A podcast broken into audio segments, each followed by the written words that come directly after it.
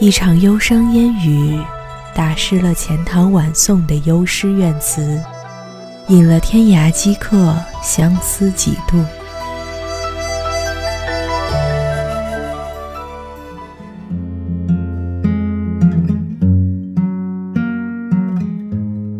十七岁的背包是离家的游子，北方的故事活在了南方的梦里。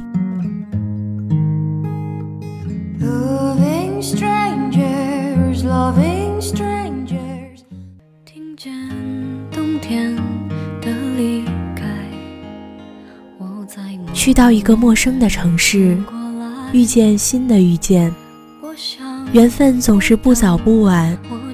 你转身看到我的时候，我正好在想你。我遇见谁会有怎样的对白？我等的人他在多远的未来？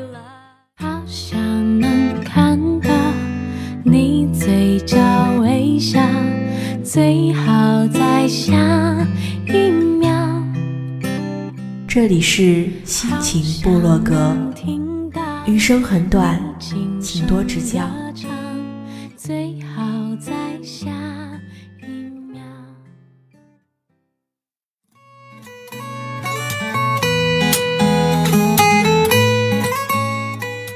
Hello，各位音柱下以及收音机前的听众朋友们，大家下午好呀。我是你们的好朋友小宁。最近小宁真的越来越喜欢这个艺名了，每次听到台里人叫，都觉得特别特别甜。虽然柠檬酸酸的，虽然嘛我也偶尔是个柠檬精，但每当看到柠檬的时候，就觉得啊，这是夏天的感觉，就觉得特别青春，特别甜。今天呢是立夏的第九天，天气虽然还有点温凉。不过，距离姑娘们穿小裙子的季节也不远啦。好啦，先不闲聊了，今天的节目有点特别。今天呢，我们要出去旅行一趟。你要问我去哪？这个嘛，上天入地吧。顺便给你悄悄透露一下，这趟旅行可不是一般的旅行哦。大家系好安全带了吗？我们马上就要出发了。路上时间可能会有点久，大家可以看一看沿途的风景。让你的心慢慢静下来。那小宁先给大家讲个故事吧。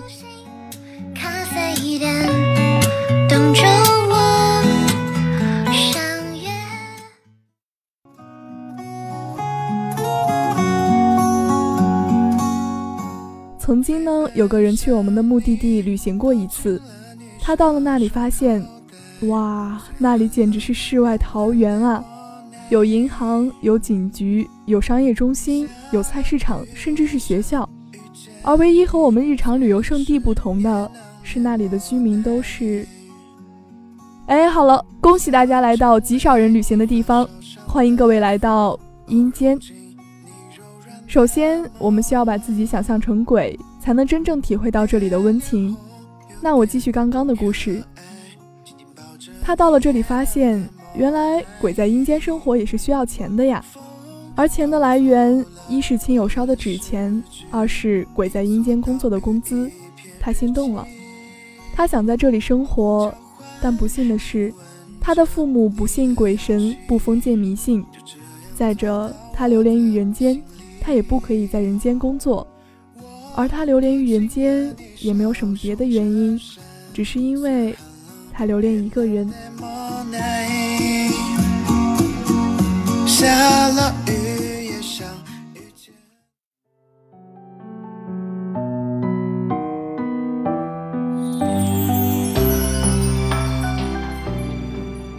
有人问：既然人可以去阴间旅行，那鬼可以去人间旅行吗？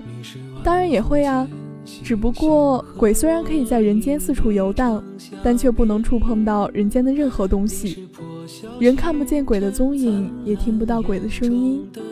简而言之，人不可能意识到鬼的存在，鬼也不可能对人和人之间产生任何影响。但是啊，总有一些心术不正的鬼不甘寂寞。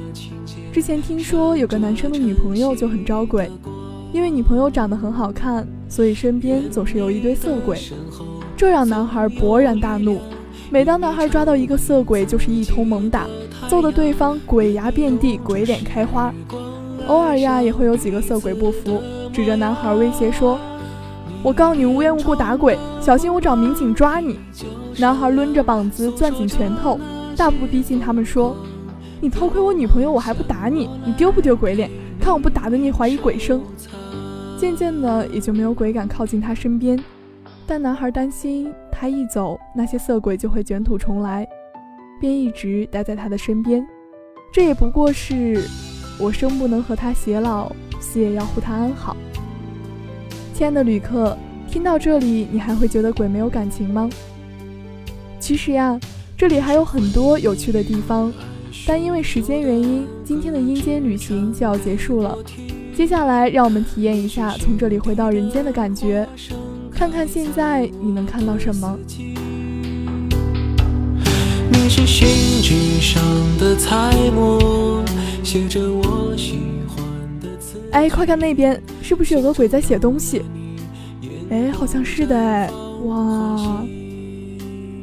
那我们先看看那个鬼的前世吧。等等哈，我来找一找他的故事。愿你成为自己的太阳。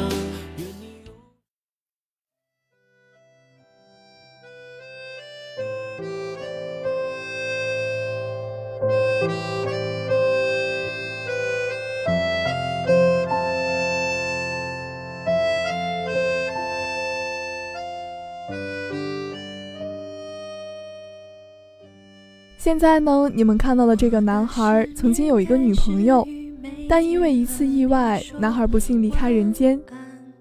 女孩呢，一直是一个坚强的人。他们在一起七年，女孩从未流过泪。而在男孩死后的短短几天，男孩便看见女孩对着他们的合照流过无数次泪，有时甚至哭得几近昏厥。那时，男孩就告诉自己，一定要为她做一点什么。因为在阴间，冥府每个月会给没有收入的鬼发一千万冥币的低保。这数字虽然听起来挺大的，其实钱也并不多。因为人间的冥币制造厂钱造的面值太大了，阴间早都通货膨胀的不像话了。男孩的低保一直也没有用，几年来积少成多，总算买得起一项阴间为思念人间亲友的鬼开发的特殊服务，就是鬼书。鬼书顾名思义，就是鬼也能书写的一套本子和笔，而且在上面书写的字可以被一个特定的人看到。男孩购买鬼书的第一页写着：“请您绑定要与之沟通的人。”男孩填入了女孩的姓名和身份证号。只见一道白光洒下，一直照到女孩的房间，然后白光消失于女孩床头的日记本和圆珠笔，一切归于平静。男孩终于又回到女孩的身边了。他拿起本子和笔，那一瞬间，他的手不可抑制地颤抖。这个笔记本，这支笔，是他在人间唯二能触碰的东西。第二天清晨，在女孩睁开朦胧睡眼之际，男孩拿着本子正对着她，本子上有龙飞凤舞的两个大字：“你好。”而从女孩的视角看，是本子无视重力悬在了空中。上面还莫名其妙的多了两个字，不知道他会不会吓得尖叫。男孩看着他的神情，暗暗告诫自己，这次一定要干点正事儿了。自从男孩死后呀，女孩一直沉浸在悲伤中。这次男孩决定要做他的人生导师，让他走向阳光。于是圆珠笔在悬空的本子上翻飞舞动，接着便出现出一行行字迹：“亲爱的，过去的就让它过去吧。”现在的时光才是最好的时光，放下从前，活在当下，要做一个有梦想的人，永远年轻，永远热血，永远心怀希望。女孩盯着写下的那些字，静默良久，若有所思。女孩问：“你是谁呀？”男孩俏皮的撒了个谎说：“我是笔仙。”看到这一幕，有没有觉得这个鬼男孩还是蛮可爱的？在有一次七夕节的夜里。女孩回家时贪图路径，拐进了一个小巷子。男孩正埋头写字，也没有看到。女孩遇到了几个流氓，他们用粗鄙的语言调戏女孩。这时候，男孩大怒，冲过去就给了为首的流氓一拳。在男孩的手如空气般穿过流氓的身体时，他才意识到他是鬼。女孩被流氓逼到角落，她拼命地大喊着。男孩将本子重重地摔在流氓头上，他要打爆流氓的头，他要把笔刺入流氓的眼睛。然而无济于事，本子和笔只有他们两个人可以看到，而对于其他人而言就是空气。男孩没有办法。那一瞬间，他从半年多来和他一起斗嘴的玩闹中清醒过来，再一次意识到自己身为鬼的无能为力。正当男孩要陷入绝望的时候，两个警察挥舞着警棒奔过来。他实在不敢想象，如果没有警察，结果会是怎样。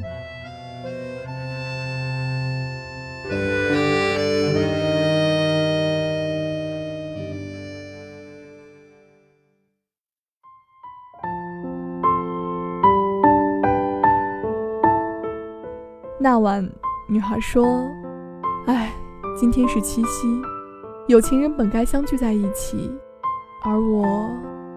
只有男孩知道，其实他们明明近在咫尺，却如隔千里。”男孩写下：“今天是七夕节，那你男朋友呢？”女孩看着曾经男孩送的情侣手链说：“我男朋友不知道跑到哪里去了，我找不到他。”男孩突然眼底发酸。可是鬼魂连落泪的权利都没有。他知道女孩还喜欢他，他也喜欢着女孩，可又能怎么样呢？心灵相通，终究抵不过阴阳两隔。女孩那晚做了一个梦，在梦里，她和男孩紧紧相拥，对他说：“傻瓜，我怎么可能认不出你呢？本子上那么丑的字，除了你还有谁？”而男孩走了。他的人间期限到期了，他必须回去了。转身，只留下本子上最初写着的“你好”。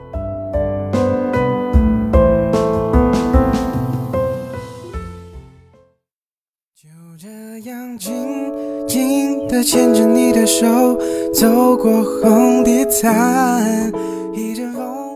到这里，今天的旅行就正式结束了。我不知道你有什么感受。但我肯定你从未有过这样的旅行。关于本次旅行的初衷，小宁只是突然觉得，或许我们可以偶尔假设一些无能为力的情景，